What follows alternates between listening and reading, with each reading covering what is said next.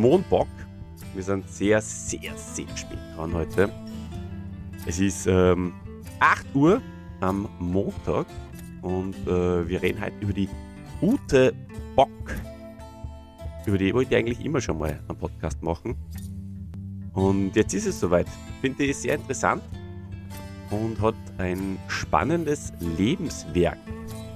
Und da kann man sich durchaus einmal ein bisschen genauer damit beschäftigen.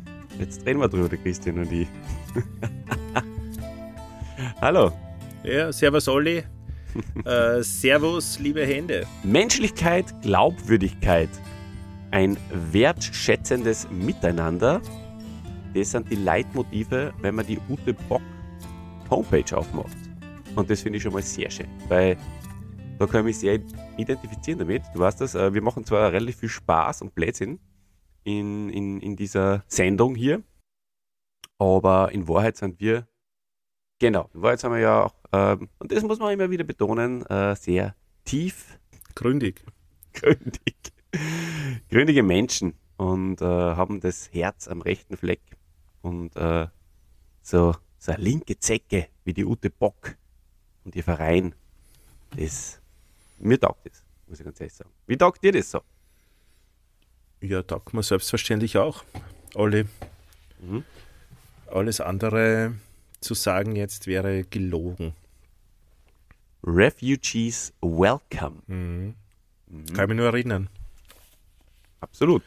Ich kann mich auch nur an die Zeit erinnern, als, wann war denn das? Wann war das? 2016 oder so?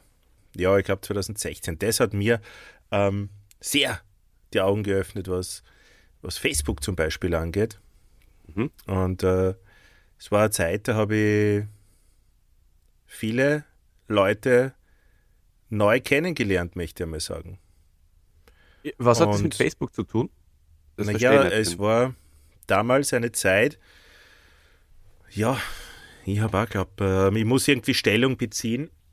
Und ähm, das, das hat sehr viel mir zu viel Energie gekostet, weil da, wie du ja weißt, außer du lebst wirklich in einer so argen Bubble, aber das kann man auch nicht vorstellen, zumindest familiär war das für, für alle Leute, die ich kenne, ähm, aber auch im Freundeskreis äh, augenöffnend und äh, da hat sie, haben sie plötzlich zwei Meinungen aufgetan.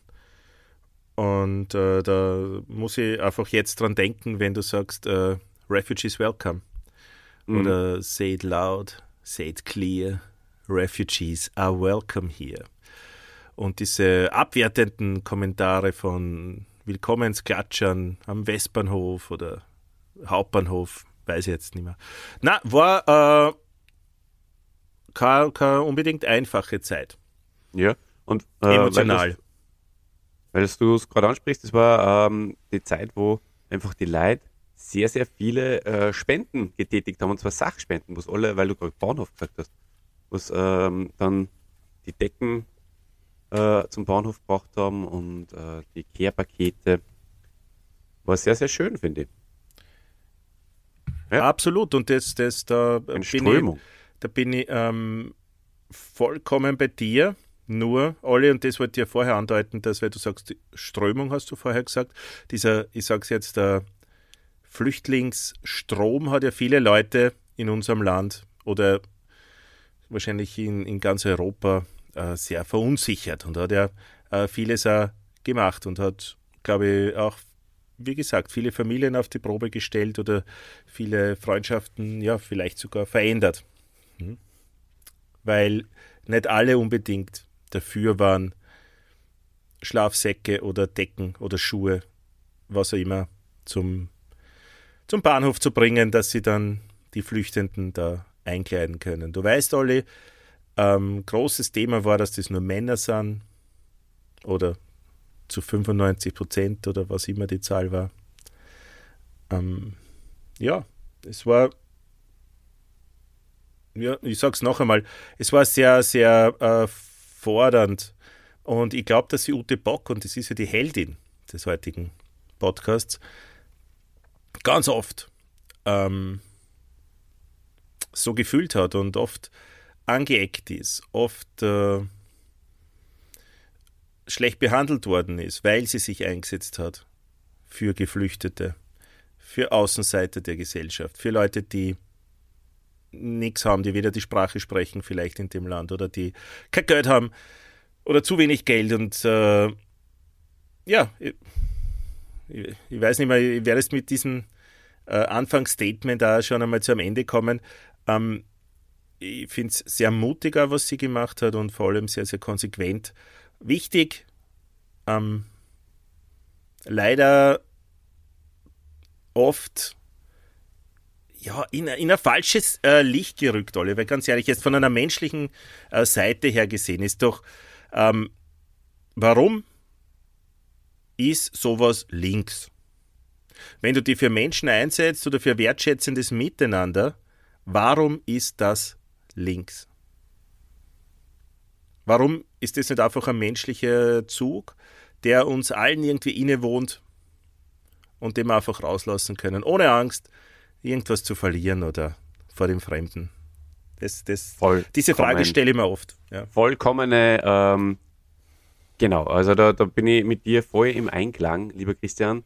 Ähm, und es ist auch so, also egal ob jetzt die Strömung links ist, so wie damals, oder ob es wieder umschwenkt, so wie jetzt, weil einfach äh, möglicherweise schon äh, zu viele fremde Menschen da sind und es deswegen ein bisschen ungemütlicher wird äh, für unseren Wohlstand. Äh, es geht ganz, ganz wichtiges Statement. Ich finde, äh, der Mensch, der sollte einfach an erster Stelle stehen. Also egal, ob er jetzt ein Flüchtling ist oder ein anderer benachteiligter Mensch, ähm, das, ist, das ist gar nicht der Punkt. Sondern, ähm, man sollte einfach die Menschen wertschätzend behandeln man muss ja nicht, man muss ja nicht ausbrennen. Ja? Man, man darf ja trotzdem auch sagen, okay, jetzt ist, jetzt ist vielleicht da wieder eine Zeit, wo, wo man ein bisschen ähm, drauf schauen muss, wo man selber bleibt. Das ist ja okay. Aber das kann man auf eine respektvolle Art und Weise tun. Und äh, man kann trotzdem Menschen, denen es nicht so gut geht, äh, zuhören, zum Beispiel, und äh, ihnen Zeit widmen. Und äh, das wäre schon mal ein wichtiger erster Schritt, äh, um da ein bisschen Spannung aus dem Ganzen herauszunehmen und dann mal schauen, ob man dann noch den zweiten oder dritten Schritt geht. Das bleibt ja dann jedem selbst überlassen. Und ich glaube, ich, ich finde ja zum Beispiel, wenn jetzt eh so viele Menschen äh, wieder da den Trend umkehren wollen, ähm, dann ist ja eh super, wenn man selbst auf der eher liberalen Seite bleibt, weil dann ist eh wurscht. Ne? Verstehst du, was ich meine? Und das, ja. glaube ich, ist auch wichtig bei solchen Menschen wie, wie der Ute Bock, die einfach ihr, ihr Ding durchziehen. Ähm, weil die hat, die hat natürlich ähm, schon ein dickes Fell gehabt.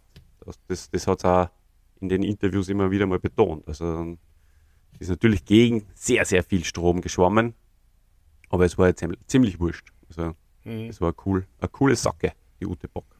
Ja, und apropos gegen den Strom schwimmen, ich habe jetzt, während du da äh, gesprochen hast, habe ich äh, das Skript so überflogen und habe aber gleichzeitig dir zugehört und äh, dann habe ich Ute Bock da stehen gesehen, irgendwo im Text dann und das erste, was ich gelesen habe, war, und das taugt mir auch sehr, war U-Boot. was U-Boot? Ah na, das heißt die Ute Bock. Zurückgelesen. Und U-Boote ja. für, für die neuen Hörerinnen und Hörer. Herzlich willkommen einmal. Und äh, U-Boote sind ein großes Thema in Ollis Leben und auch in meinem Leben. Und äh, da werden wir euch im Laufe der Zeit immer wieder mit U-Boot-News versorgen. In unserem Bootcast. U-Bootcast. Ja, heute haben wir einen Bockcast. Heute im Bockcast. Im ja. Sommer im Podcast. Ja, ganz richtig. Du, ähm, hm. An was ich auch natürlich sofort denken muss, wenn ich an die äh, Ute Bock denke, sind die extrem coolen Leiberl, wo ich persönlich äh, zwei davon äh, besessen habe. Eins habe ich immer noch. Und eins äh, ist leider schon äh, zu alt. Das hat leider schon in den Altkleider Sammler müssen. Äh, auf dem einen ist Willenlos gestanden mit V und auf dem anderen steht ähm, Bock Male. Und da ist so Bock mit so einem Reggae Bärtchen und Reggae-Matten drauf. Finde ich auch sehr witzig. Sonst gibt es natürlich auch diese klassischen Bockig. Ähm, und willenlos hast du es weg gehabt, seit du selbst in einer Villa wohnst, oder? das war nicht mehr passend, ja? Ja, das passt einfach das ist nicht, natürlich, oder? Ja, das ist natürlich jetzt. Aber hey, so, so ehrlich und so fair bin ich ja. Muss ich an der Stelle schon auch zugeben. Ne, sicher. Du bist kein Heuchler. Man kann viel über dich sagen, aber Heuchler bist du nicht. Na, bin ich nicht, bin ich nicht. Auf jeden Fall ähm, habe ich die immer sehr cool gefunden. Auf ähm, diversen Festivals ähm, hat es die immer gegeben oder auf dem Global 2000 äh, Festival zum Beispiel zumindest. Ich habe äh, auf der Homepage geschaut, sie gibt es leider nicht mehr. Also sie sind äh, schon noch drinnen im Shop, aber immer vergriffen. Aber es sind sehr coole neue Motive, ja. Mal schauen. Ich werde da jetzt vielleicht von Zeit zu Zeit einmal reinschauen und wenn es da wieder was gibt, dann werde ich da gleich, aber sofort zugreifen. Du vielleicht einfach einmal hinschreiben, dann wissen sie, dass eine Nachfrage Ja. besteht. Ja, Und wenn das genau. mehrere machen, dann drucken sie wieder zehn oder so. Na, natürlich viel mehr. Ja, aber ich finde, das, das hat ähm, das hat's für mich und natürlich auch der Film, den es da äh, über sie gibt, ähm, einfach auch auf, auf, die, auf die Bildfläche überhaupt gebracht, außerhalb der Medien. Und das war ein guter ähm, Marketingzug, finde ich. Das hat's sehr, sehr gut gemacht. Und das war wahrscheinlich ein wichtiger und, und wertvoller Teil äh, für, für das, dass sie ihr Projekt dann auch finanzieren hat lassen. Also jetzt nicht der Erlös der Leiberl, sondern äh, das Marketing, wo es einfach äh, an, an Bekanntheit und dementsprechend auch an, an Einfluss äh, gewonnen hat. Mhm. Nicht nur jetzt an Einfluss, was politisch betrifft, dass man es einfach äh, sie sehen hat müssen, sondern äh, einen Einfluss bei Spendern zum Beispiel. Genau. Ja. Danke, Ähm, dass du ja. das gekauft hast. Ja, genau. Okay, also Flüchtlingshilfe. Äh, Hilfe, ähm, ja, ich habe mir da jetzt aufgeschrieben, Flüchtlingshilfe, äh, muss man das der aktuellen Zeit immer anpassen, Christian? Ist, oder Weil man Flüchtling nicht mehr meiner. sagt, oder? auch das? Äh, wie meinst du, muss man das der aktuellen Zeit anpassen? Verstehe jetzt nicht. Vom Wording? Nein, man so Asylanträge zum Beispiel sind ja heutzutage wesentlich schwieriger zu bekommen ähm, als nur vor etlichen Jahren. Ähm, Mhm. Die Dauer des Verfahrens äh, ist wahnsinnig lang. Ähm, meistens wird es eben negativ entschieden. Mhm. Dauer des Aufenthalts in Österreich, glaube ich, ist nicht mehr ganz so lang, wie es nur vor fünf oder zehn Jahren war. Aber ich glaube, du kannst da trotzdem im Land sein, wenn du den Asylbescheid negativ zurückbekommst. Ja? Ja.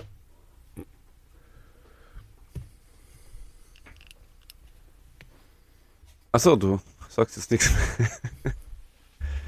Die wunderschön. Schaut, dass der, dass der Hans Hartkern uns äh, den Podcast nicht mehr. Nicht mehr finanziert, ja. Ja, er hat jetzt wieder schöner fünf Sekunden äh, auf Kosten des Hans Hartkern geben. Naja, das haben wir jetzt einfach einmal so wirken lassen. Äh, habe ich zumindest gehört und äh, auch gelesen, immer wieder, dass dann meistens äh, steht es dann bei Straftätern im ORF.at zum Beispiel, äh, bin ich äh, drüber gestoßen. Bla bla bla, das und das ist passiert. Wurde festgenommen und äh, also Asylbescheid negativ und trotzdem noch da oder irgendwie so. Ja. Okay. Ähm, Naja, auf ja, jeden Fall. wo- ähm, wie soll es denn, also, weil auf der anderen Seite würde dann stehen die Abschiebung, oder? Weil äh, einfach Naja, jetzt na, es selbstständig äh, den es Rückweg gibt, äh, antreten geht ja auch nicht. Das was, das, was du gemeint hast, ist wahrscheinlich die, die humanitäre, äh, der humanitäre Aufenthalt. Das ist die, die Duldung quasi. Aber da dürfen die Menschen nicht arbeiten. Das ist natürlich, also wenn du nicht äh, einen positiven Asylbescheid hast, dann darfst du nicht arbeiten. Und das, äh, da, da hat sie ja auch sehr viel gemacht für diese Menschen, ähm, indem sie denen dann irgendwie halt auch ähm, Schlafplätze und so organisiert hat. Mhm. Ja. Genau. Ja, lieber äh, Christian, dann würde ich sagen, könnten wir eigentlich äh, hineingehen in die Biografie von der Ute Bock. Das hast mich voll überrascht, wie du das so, Biografie plötzlich so schnell gesagt hast. Jetzt ja? können wir hineingehen in die Biografie. Das hat mir gefallen. Aber egal, beim zweiten Mal gar nicht mehr so witzig ist, mir jetzt gerade aufgefallen. Ja, Ute Bock am 27. Juni Na, warte mal, warte mal, 1942 in Linz geboren, Olli. Du wolltest noch. Ja, ja, genau. Du musst dann wieder in sagen, gell? In. Der Held der Woche. In. Zu spät. Viel zu spät.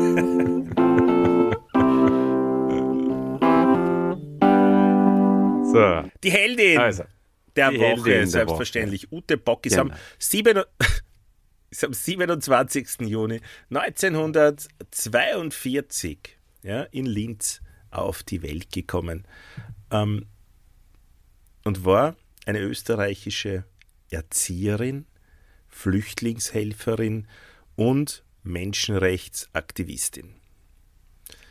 Ähm, sie wurde durch ihren Einsatz für Asylwerber und Flüchtlinge bekannt, die sie mit dem in Wien beheimateten Verein Flüchtlingsprojekt Ute Bock mit Wohnraum, Kleidung, Kursen und der Vermittlung, das ist ganz wichtig auch, von juristischer und medizinischer Hilfe unterstützte.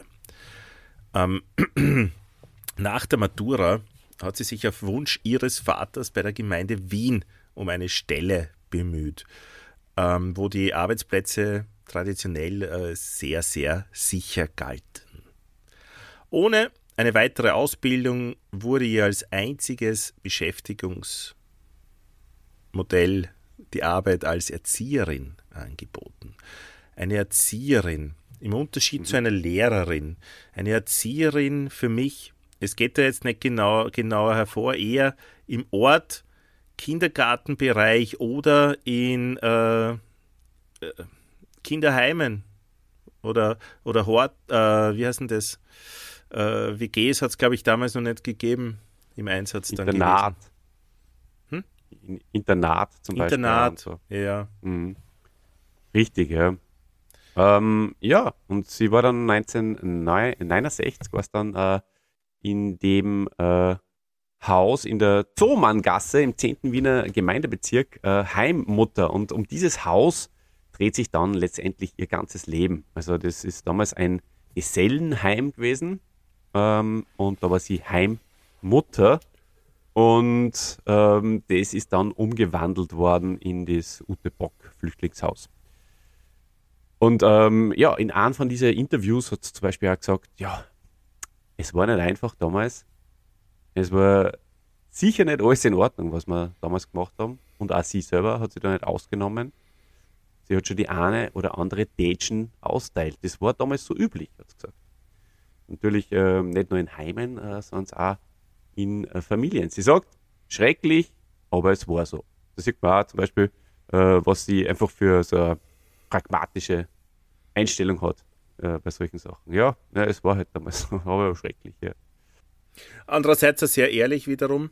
Und sie, genau, steht dazu, ja. sie steht dazu, dass das falsch war, dass die, sie das jetzt wahrscheinlich nicht mehr so machen würde, aber es ist halt damals so äh, gewesen. Das, glaube ich, wird auch nicht jeder so, so zugeben. Das, äh, finde ich, spricht für sie. Ja, und spannend äh, einfach auch die Entwicklung. Ja. Sie ist nicht aus Mutter Teresa äh, auf die Welt gekommen und selbst Mutter Teresa, glaube ich, ist nicht aus Mutter Teresa auf die Welt gekommen sondern äh, sie hat sich einfach erst äh, entwickelt, äh, dorthin gehend, also aufgrund von verschiedenen äh, Lebenserfahrungen und verschiedenen Dingen, die sie geprägt haben. Und ähm, außerdem, glaube ich, hat es auch keinen Mann und keine Kinder gehabt. Ich habe es zumindest äh, herausfinden können, ob es da welche gibt. Kann natürlich auch eine gewisse Rolle spielen, dass man sich dann nur mehr einkniert. Eine tigert, möchte ich fast sagen, in sein in seinen Job. Genau, und darum ist sie 1976 auch äh, Leiterin dieses genau. Heims geworden.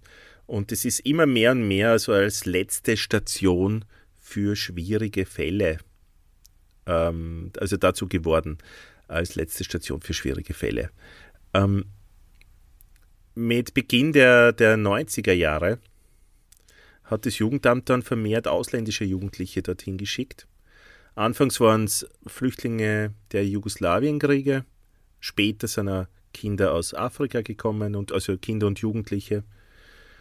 Und häufig waren die Jugendlichen, die etwa keine Bundesbetreuung, also keine staatliche Unterstützung während ihres Asylverfahrens mehr erhielten, dort, was ja eigentlich unvorstellbar ist. Also das ist auch etwas, alle, ich lese das jetzt, ja, und ich habe es auch vorgelesen, gebe ich auch offen zu, aber da steht, dass Jugendliche, die daherkommen und Schutz suchen, ja, und Jugendliche sind mittlerweile in unserem Alter auch noch Kinder. Ja, und die kommen daher und die bekommen keine staatliche Unterstützung während ihres Asylverfahrens. Mhm. Ja, was läuft denn da falsch? Wie sollten so junge Menschen das alleine überhaupt schaffen können? Erinnert dich daran zurück, wie, wie du Jugendlicher warst oder wie wir Jugendliche waren. Ähm, ich habe zwar geglaubt, ich habe Ahnung vom Leben, aber ich habe erstens einmal da, daheim im Haus meiner Eltern gelebt. Ja. Und habe irgendwie einen Rückhalt gehabt, wenn ich da alleine irgendwo gewesen wäre. Und dann nur eine, so formelle Sache wie einen Asylantrag stellen hätte müssen. Irgendwo, wo ich die Sprache nicht einmal sprich und so. Ja, wie denn? Eben, eben deswegen ist es auch so wichtig, dass äh, es helfende Hände gibt. Und Hände Hände ist natürlich äh, etwas, ähm, was wir sowieso besonders gern mögen. Ja, klar, also wir beide, äh, die den Lehrberuf ausüben, äh, wir haben natürlich auch sehr viel mit Flüchtlingskindern zu tun und wir wissen ganz genau, die Kids, die äh, haben schon so viel erlebt, das äh, ist ein bisschen anders zu bewerten. Die sind schon wesentlich reifer zum großen Teil in ihrem Alter und einige, die da wirklich dann den, äh, ja, die Kurve kratzen, das, ich sag auch immer zu, zu allen Kollegen und Kolleginnen und, und zu ihnen natürlich in erster Linie auch selber, das sind dann, die, das, das wär, die, die, die werden dann auch äh, Jobs finden, die man so gar nicht finden kann. Die werden ja extrem gebraucht dann eigentlich, weil es ähm, dann eben in dem Bereich zum Beispiel eingesetzt werden, Kindern äh, in, der, in, in der Flüchtlingsschiene, ähm, ja, beruflich später dann einmal. Also ich glaube, das ist eigentlich äh, gar keine schlechte Voraussetzung für einen, für einen relativ ordentlichen Job. Vor allem, wenn du die Sprache da kannst und alles Mögliche. Und die durchbissen hast. Aber ja, na, es ist irre. Also kommen oft eben allein nach Österreich. Der die Eltern sind nur in Syrien oder, oder gestorben, zum Beispiel, jetzt, wenn wir jetzt Syrien nehmen. Irgendein Onkel ist in, weiß ich nicht, in Holland oder so. Dann versucht wieder der von Österreich mit einem weiteren Schlepper nach Holland zu kommen. Also das sind die ersten Geschichten, äh, was man da so miterlebt. Und ähm, da wird man schon sehr demütiger, dass man eben, so wie du vorher gesagt hast, eine sie ausleben hat Kinder in der, in der Jugend, in der Kindheit.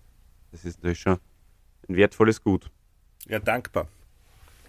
Genau. Ähm, können wir sein, ja.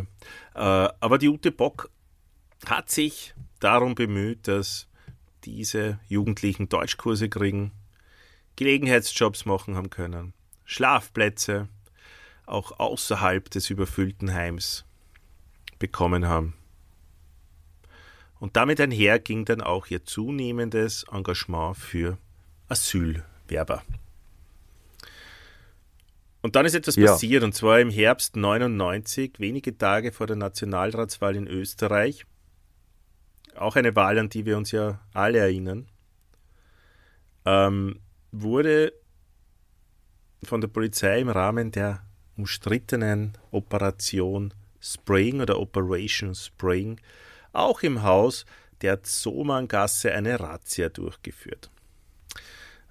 Etwa 30 Jugendliche afrikanischer Herkunft wurden wegen des Verdachts auf Drogenhandel festgenommen und Bock wegen Bandenbildung und Drogenhandels angezeigt und zeitweise sogar vom Dienst suspendiert. Die Anklage wurde aber später fallen gelassen. Allerdings wurde ihr verboten, weitere afrikanische Asylwerber in der Zomangasse unterzubringen. So, Olli, und du hast gesagt, ähm, Operation Spring ist mein, mein Spezialgebiet für diesen heutigen äh, Podcast, Olli. Und mhm. ja, ich habe da versucht, etwas zu finden und ich bin auch fündig geworden, habe mich da ein bisschen schlau gemacht, weil ich mich nicht mehr so genau daran erinnern konnte. Und, und was hast du heraus? Ja, erstens einmal. Die letzte deutsche Offensive im Zweiten Weltkrieg hat auch Opera hat Operation Frühlingserwachen gehießen. Okay. Mhm. Ja. Naja, Wurde gut, so genannt. Und das schlagt sich zum Beispiel, wenn du auf YouTube Operation Spring eingibst, äh, vor. Und da habe ich mir okay. dann auch so kurzen Clip angeschaut, ich glaube so 15 Minuten, wo du diese Offensive ganz genau erklärt kriegst auf einer Map, wo sie welche Divisionen irgendwie verschoben haben. Aber das ist eine ganz andere Geschichte. Äh, das machen wir mal beim Operation Frühlingserwachen Podcast vielleicht genauer. Aber Operation Spring, dazu gibt es gar nicht so viel zu finden, äh, zumindest auf YouTube. Ähm, nur zwei ganz kurze Beiträge. Aber was ist da passiert? Ähm, insgesamt sind 127 Personen festgenommen worden ähm, aus Afrika. Ähm, rund ein Drittel der Festgenommenen äh, musste nach sehr kurzer Zeit wieder freigelassen werden. Ähm, es hat so einen Lauschangriff gegeben es sind ähm, Stimmen ja, dann irgendwie zugeordnet worden zu Menschen. Die äh, Beweislage war aber sehr, sehr dünn und es, der Hintergrund sollte gewesen sein, dass ein großer Schlag gegen die nigerianische Drogenmafia ähm, da gemacht wird. Ähm, Viele der Festgenommenen waren der Sprache, der deutschen Sprache nicht mächtig, haben wenig Geld gehabt. Also es ist dazu gekommen, sie waren auch sehr arm und die Verteidigung waren, es waren halt dann so Pflichtverteidiger. Ähm, am Bericht, den ich da gesehen habe, da hat sich einer, ich glaube, das war ein Uni-Professor, ähm, darüber beschwert, dass da leider, der hat über viel über Richter äh, gesprochen und, und Juristen und dass das zumindest zum damaligen Zeitpunkt noch weitergegeben wurde. Also Kanzleien bzw. Söhne, äh, äh, Kinder von Richtern werden wieder Richter und so weiter. Und da war ein ganz anderes äh, Mindset einfach nur da. Und darum sind haben auch, auch Anwälte, hat er da angeklagt, dass da ungefähr 70 Anwälte insgesamt beteiligt waren aus Wien. Und er meinte, ja, das war jede jede Anwaltskanzlei oder war er irgendwie dann äh, vertreten von Wien, beziehungsweise haben sie die in irgendwelchen anderen Clubs oder was auch immer äh, getroffen und dass da nicht mehr Anwälte dagegen aufbegehrt haben, hat er äh, als, als äh, Skandal empfunden. Mm. Ja, ähm, viel mehr habe ich jetzt auf YouTube nicht, nicht, nicht rausfinden können. Ähm, es war auf jeden Fall die Polizei und die Justiz, die Juristerei äh, in Kritik. Ja, die, die, die Fairness der Verfahren ist äh, nun nach, äh, nachdrücklich in Frage gestellt worden. Es ist eine sehr äh, schlechte Qualität der akustischen und optischen Aufzeichnungen ähm, äh, angeprangert worden. Trotzdem hat es dazu geführt, dass Personen ähm, ja eben nicht nur verhaftet, sondern auch äh, äh, verurteilt worden sind, obwohl sie auf den Aufnahmen nicht einmal gescheit äh, identifiziert werden haben können. Ähm, äh, grundsätzlich gehen viele davon aus, dass die Beweise unbrauchbar waren. Ähm, also, haben, trotzdem haben viele Richter darüber hinweggesehen. Mhm. Ja, bitte. Ähm, ja, also ich habe mal auch noch geschaut, so ein paar Kommentare dazu von damals. Also der Peter Pilz, ihr kennt ihn noch, äh, der ehemalige Nationalratsabgeordneten der Grünen, der hat zum Beispiel gesagt, äh, 2005, äh, ich vermute, dass mit den Beweisen der Operation Spring Schuldige und Unschuldige verurteilt wurden. Mhm. Ja. Also, das bringt es vielleicht eher auf den Punkt. Ne? Genau. Ja. Na gut, ähm, die Ute Bock ist auf jeden Fall ähm, im Anschluss dann äh, in Pension gegangen. Das hat ja sozusagen äh, ihren Job gekostet, das Ganze. Und äh, dann ist aber eigentlich erst so, so richtig losgegangen. Äh, zumindest da mit, mit der öffentlichen Wahrnehmung. Äh, sie ist dann ehrenamtlich äh, weiterhin dabei gewesen und hat eben dieses Hilfsprojekt initiiert für Flüchtlinge und Asylwerber. Und am 21. Mai 2002 ist dann der Ute Bock Verein äh, gegründet worden, also das Integrationsprojekt. Und da ist sie unterstützt worden, ähm, hauptsächlich eben ehrenamtliche Helfer und für hat es aber am Anfang auch noch aus eigener Tasche äh, finanziert. Sie, sie sagte in einem Interview, damals war ich nur reich. Warum auch immer, das habe ich gar nicht herausgefunden. Ähm, vielleicht durch die Operation Spring oder was das, was da davor. Ja, vielleicht hat das Reich einfach äh, in, relativ gesehen. Erbe oder so.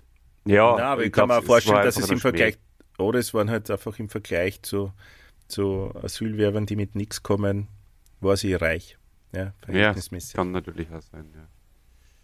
Und ähm, sie hat aber letztendlich äh, eben relativ bald richtig expandiert und äh, über 100 Wohnungen und äh, für 300 Menschen aus 20 Ländern bereitgestellt, äh, die eben ohne Unterstützung von staatlicher Seite sonst obdachlos gewesen waren. Und äh, weitere 1000 obdachlose äh, Asylwerber haben dann im Rahmen dieses ganzen Projektes, äh, und das ist auch, glaube ich, sehr, sehr wichtig, eine Post- und Meldeadresse gehabt und eine Zustelladresse, das natürlich eine Voraussetzung ist äh, für den ganzen Schriftverkehr mit, mit den Behörden. Äh, das ist eine feine Sache gewesen. Du hast schon gesagt, äh, juristische Beratung war eins der großen Dinge, die sie eben angeboten hat. Und äh, Bildungsprogramme und äh, ja, einfach so Notsachen wie Kleidung auch und so. Mhm. Deutschkurse, äh, verschiedene andere Kompetenzen und so. Ja, Alphabetisierung auch teilweise. Ja, klar. Beispiel. Mhm. Ja. Mhm. Äh, wichtiger äh, Name, den man auch nennen, nennen muss äh, in der Biografie von Ute Bock ist äh, der Hans-Peter Haselsteiner, weil der hat sie unterstützt. Und zwar äh, 2008 äh, in einer Zeit, wo die Ute Bock mit ihrem Verein finanziell vor dem ausgestanden ist. Und der Haselsteiner hat äh, das, äh, dieses Gebäude gekauft, dieses äh, ehemalige Gesellenhaus in der Zomanngasse in Favoriten und äh, von der Stadt und hat es dann renoviert und äh, umgebaut und der Ute Bock ähm, als Vereinshaus zur Verfügung gestellt und seitdem heißt es auch Ute Bock Haus. Und ja, natürlich kann man sich vorstellen, rundherum gibt es da äh, natürlich mit den Anrainern auch immer wieder sehr, sehr viel Konflikte. Das ist, liegt in der Natur der Sache, wenn da natürlich ein Haufen Flüchtlinge da sind mit einer anderen Mentalität. Auch das kennt man natürlich auch im, im, im, im, im Schulkontext. Ja, das ist nicht immer so leicht, alles unter einen Hut zu bringen. Und äh, natürlich auch traumatisierte Menschen, die halt sehr viel Aggression in ihrem Leben schon mitgekriegt haben und so. Das, man kann man natürlich auch verstehen, dass sie da nicht alle wohlfühlen, wenn da 70 Flüchtlinge äh, oder nur mehr die ganze Zeit äh, in dem Haus ein- und ausgehen. Sie selbst hat auch in einer kleinen Wohnung in dem Haus gelebt und ähm, ja, hat sie da eben dann immer diesen ganzen Konflikten, egal von wo es Kummer sind, gestellt und ja, aber wie man vorher schon gesagt hat, natürlich ist die Ute Bock für die Kriminalität äh, in der Umgebung verantwortlich gemacht worden. Wie viel das dann wirklich beigetragen hat oder nicht, das wissen wir leider nicht. Es hat zwei Filme gegeben. Der eine heißt Bock for President, äh, das ist ein Doku. Äh, und der andere heißt Die verrückte Welt der Ute Bock von 2010. Da sind äh, natürlich auch sehr viele andere bekannte Größen mit dabei, der Hader, der Karl Markowitz, der Viktor Gernot, der Witasek, der Schmiedinger und lauter so altbekannte Größen. Da wird auch die Arbeit von der Ute Bock gezeigt und ein paar Geschichten von den Menschen präsentiert. Ich habe ihn leider nie gesehen, es, äh, es gibt ihm eigentlich nirgends wirklich und äh, war mir dann auch immer ja, zu, zu, also zu wenig ähm, Interesse dann auch gehabt, um Geld auszugeben, weil es ja andere interessante Interviews und Dokus gegeben hat. Du hast ihn auch nicht gesehen wahrscheinlich, oder? Nein, habe ich Nein. nicht gesehen.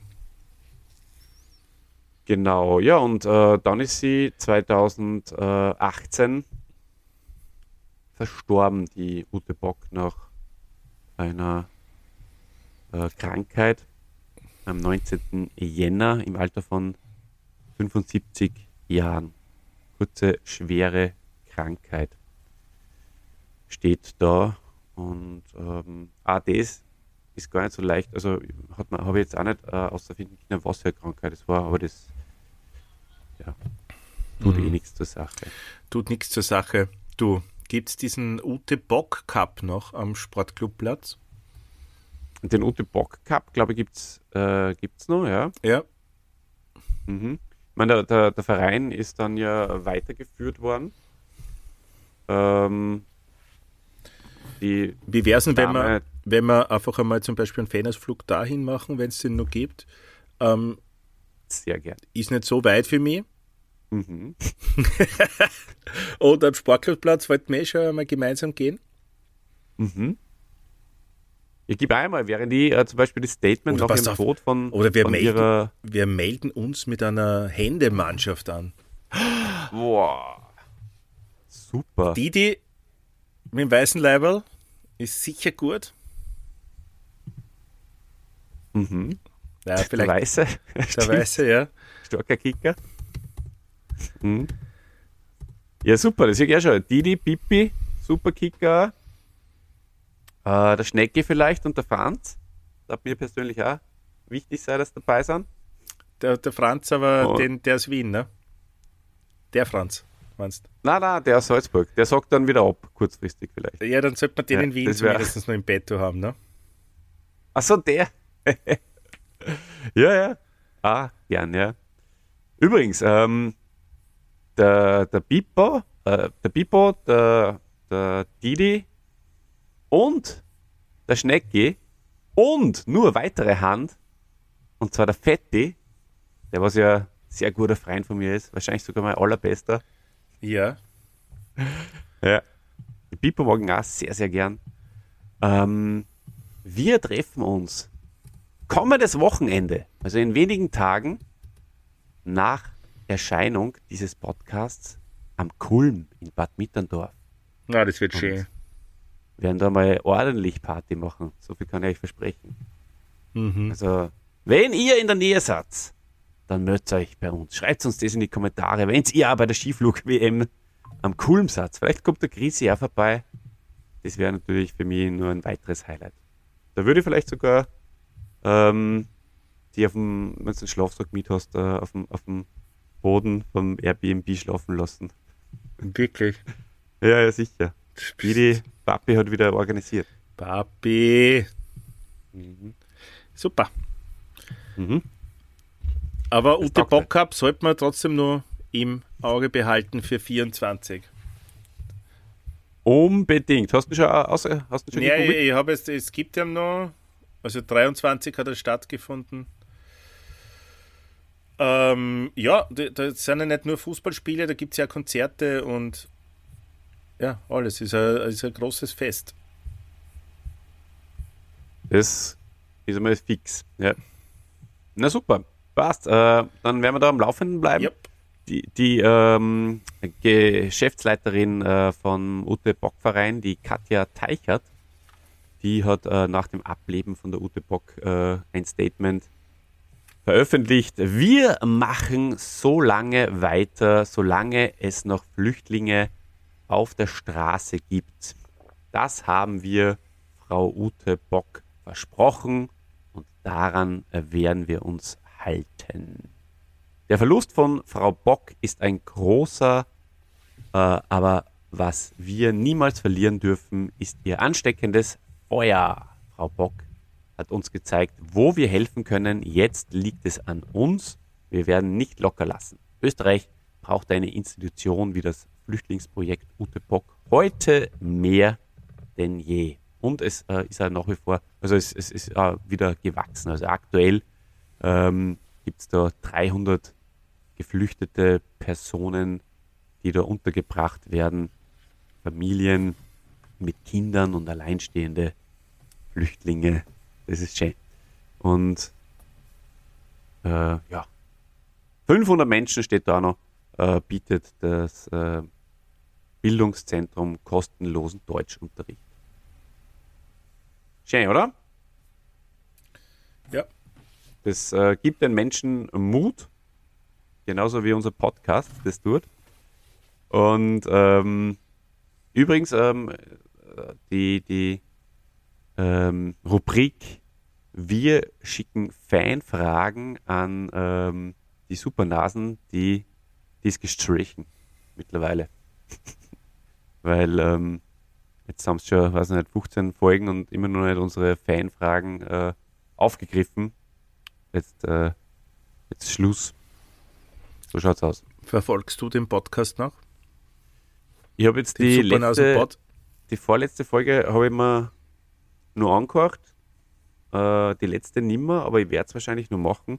Aber er ist auf meiner Prioritätenliste sehr, sehr nach unten ge, ge, mhm. gepurzelt, ja. muss ich gestehen. Ja, klar. Mhm. Also ich höre dann schon, wenn, ich mal, wenn man mal fahrt ist. Wenn du sonst nichts mehr hast, oder? Dann ist gut, ja. wenn man da noch ein paar Folgen hat. Okay, genau, verstehe. aber es ist, es ist leider wirklich auch nicht mehr, also ich finde am Anfang haben sie diesen, diesen Vibe, diesen Schwung von, von früher noch mal ein bisschen mit eingebracht, diese Lockerheit, das hat mir so taugt. Und jetzt ist es wieder so verkrampft, wie dieser, der, der, der Potschalk damals war. Das war ja auch so ein verkrampfter Schaß. Und ja, das ist halt wieder mal ein so Beweis dafür, dass, dass das halt nicht mehr hergibt. Weißt, und das habe ich hm, den beiden Nein. ja schon oft unterstellt. Es gibt mhm. leider nicht mehr her. So sehr wir uns Problem das auch ist, wünschen, es ja. gibt nicht mehr her. Es, es, es ist beiden, so, nur es liegt aber sicher nicht am Krüger.